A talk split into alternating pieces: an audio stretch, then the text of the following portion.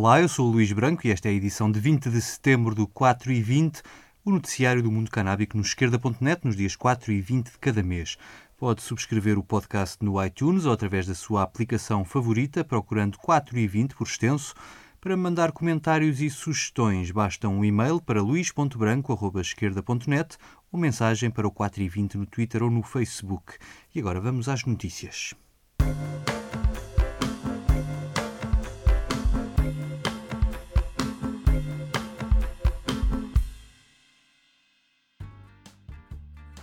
Esta semana, o Bloco de Esquerda exigiu ao Governo celeridade na publicação da regulamentação da lei que legalizou a cannabis medicinal. O prazo previsto para essa regulamentação está a esgotar-se e muitos doentes queixam-se de continuarem a ser tratados como bolas de ping-pong entre os vários organismos do Estado. Tudo porque o óleo de CBD que mandam vir dos Estados Unidos, o óleo que é usado no tratamento e alívio dos sintomas de formas raras de epilepsia, está a ser travado na alfândega. O Infarmed recusa-se a passar os papéis para o tirar de lá e passa a bola à Direção-Geral da Alimentação e Veterinária, alegando que se trata de um suplemento alimentar e a Direção-Geral devolve a bola ao Infarmed porque diz, e com razão, que se trata de um produto com fins terapêuticos. Neste caso, a bola são os doentes que ficam sem um medicamento e sem as centenas ou mesmo milhares de euros que ele custou, mesmo tendo o Parlamento legalizado por fim a sua utilização em Portugal. O 4 e 20 ouviu o deputado Moisés Ferreira sobre o que se está a passar. Temos recebido uh, relatos de dificuldade de acesso ao óleo de CBD por exemplo, é um óleo que não é psicoativo, porque é, explora unicamente uh, os efeitos terapêuticos do CBD. É um óleo que tem reconhecidos efeitos terapêuticos. É, aliás, até recomendado por uh, neurologistas e tem, efetivamente, traduz-se em melhoria de condições de vida e de bem-estar eh, de muitos doentes, particularmente doentes com eh, eh, epilepsias refratárias, graves e com muitas convulsões, que têm muitas convulsões por dia. Acontece que as pessoas e os familiares de doentes que poderiam estar a beneficiar da utilização deste óleo de CBD estão a ser, na prática, impedidos de aceder ao mesmo e o Infarmed diz que não tem competência sobre o mesmo eh, e, portanto, não tem autorizado eh, que, seja importado este óleo ou eh, autorizado o desalfandegamento de, deste óleo quando ele é importado. Ora, a lei que foi discutida e aprovada na Assembleia da República é muito clara sobre o assunto.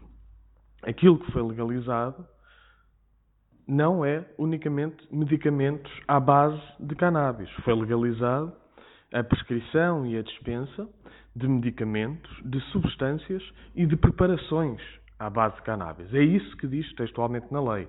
E isso quer dizer que foram legalizados não só os medicamentos, mas derivados, por exemplo, como óleo ou como a planta desidratada, que podem ser prescritos por médico e que podem ser dispensados em farmácia. A lei diz também que o Infarmed é a entidade competente para supervisionar todo o processo.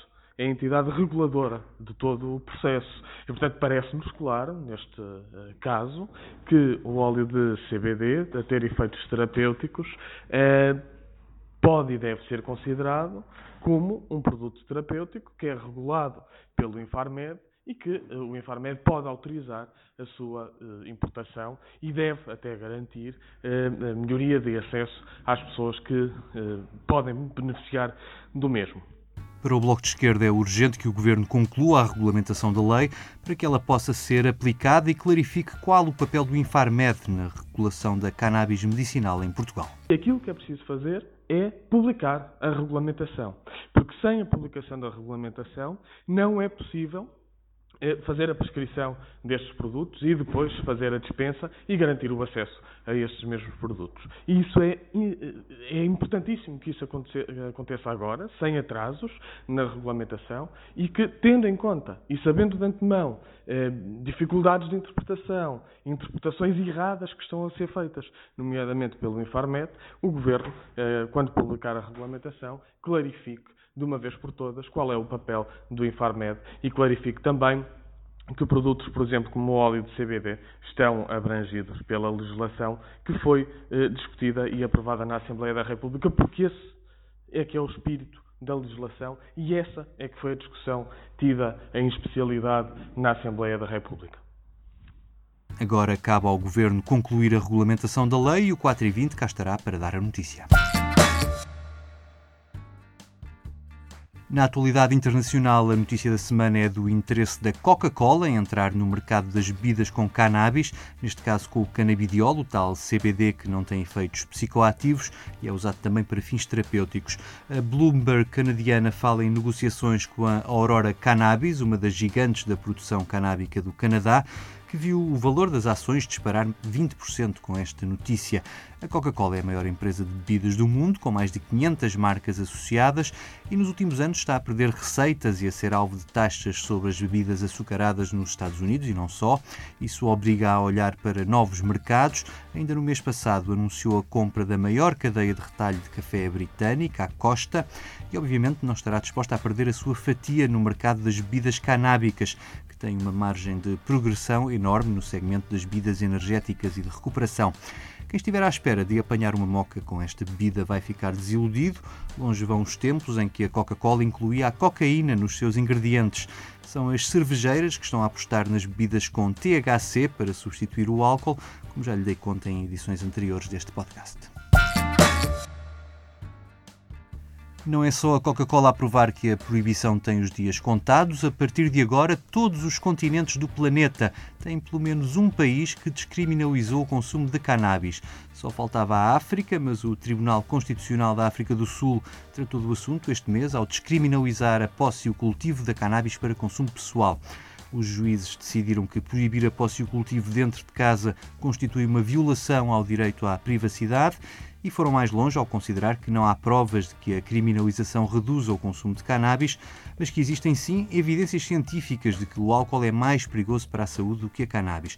O Tribunal Constitucional Sul-Africano não quis estabelecer um limite de plantas, deixando ao critério dos legisladores a definição das quantidades que correspondam ao critério do consumo pessoal.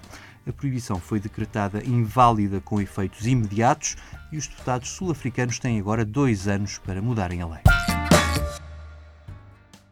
O Comitê de Justiça da Câmara de Representantes dos Estados Unidos aprovou uma proposta para aumentar as licenças para investigação sobre a cannabis.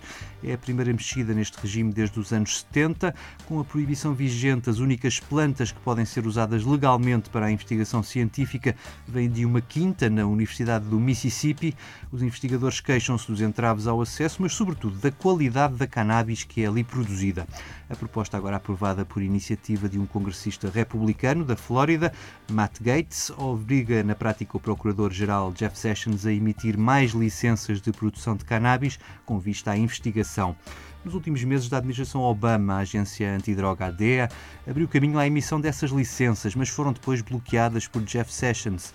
Com esta proposta, que terá ainda de ser aprovada na Câmara dos Representantes, a administração federal será obrigada a emitir licenças de cultivo para investigação.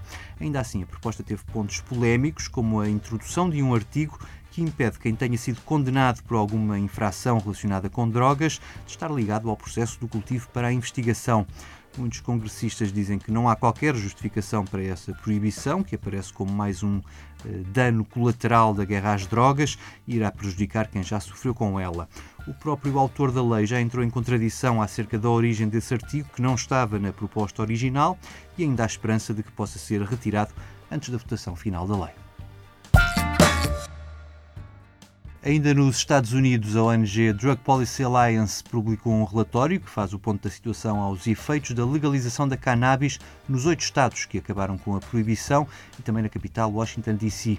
Com a passagem dos anos, já há dados estatísticos oficiais que permitem chegar a algumas conclusões. Pode ler o estudo através do link que está publicado no Twitter do 4 e 20. As principais conclusões apontam a queda abrupta do número de detenções e processos por causa da cannabis, como seria natural, números sempre acima dos 90% de quebra.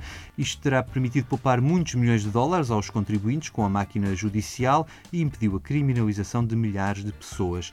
Quanto ao consumo juvenil de cannabis, um dos principais receios apontados pelos opositores da legalização, os números demonstram que se manteve estável nos estados de Washington, Colorado e Oregon, foram dos primeiros a legalizar e onde já existem dados suficientes para tirar conclusões, os níveis de consumo de cannabis no ensino secundário estão em linha com a média nacional.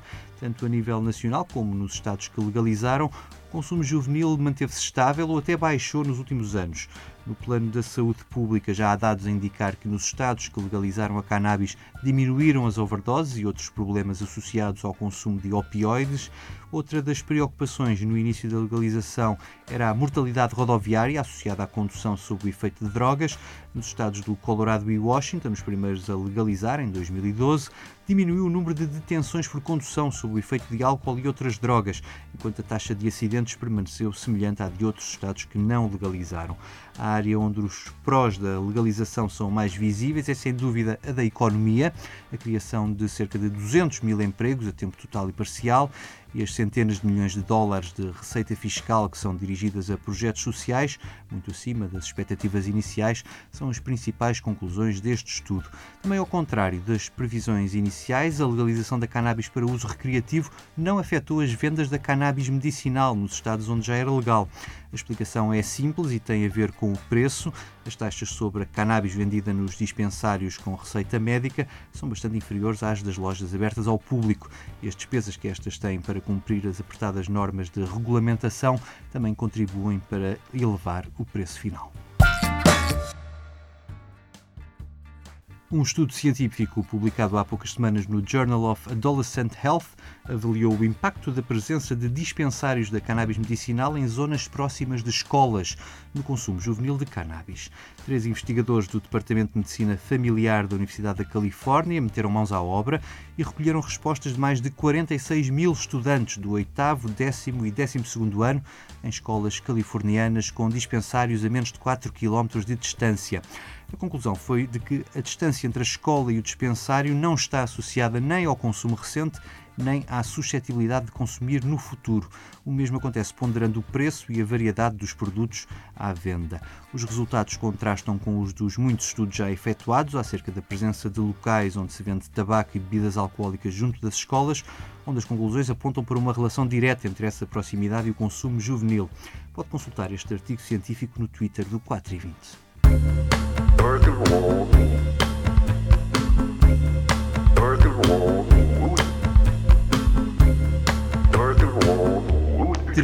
Momento musical a propósito dos Emmys desta semana e da série vencedora na categoria de comédia The Marvelous Mrs. Maisel. A história passa-se no fim dos anos 50 em Nova York com uma dona de casa que descobre o jeito para a stand-up comedy. A protagonista também aparece a fumar um charro num dos episódios. Na banda sonora está outra senhora que também chegou a fumar em palco nos idos de 1972. É com Barbara Streisand neste Happy Days Are Here Again que me despeço. Eu volto no dia 4. Até lá. So long. Sad times go long, bad times. We are rid of you at last. Howdy, gay times, cloudy, gray times. You are now a thing of the past.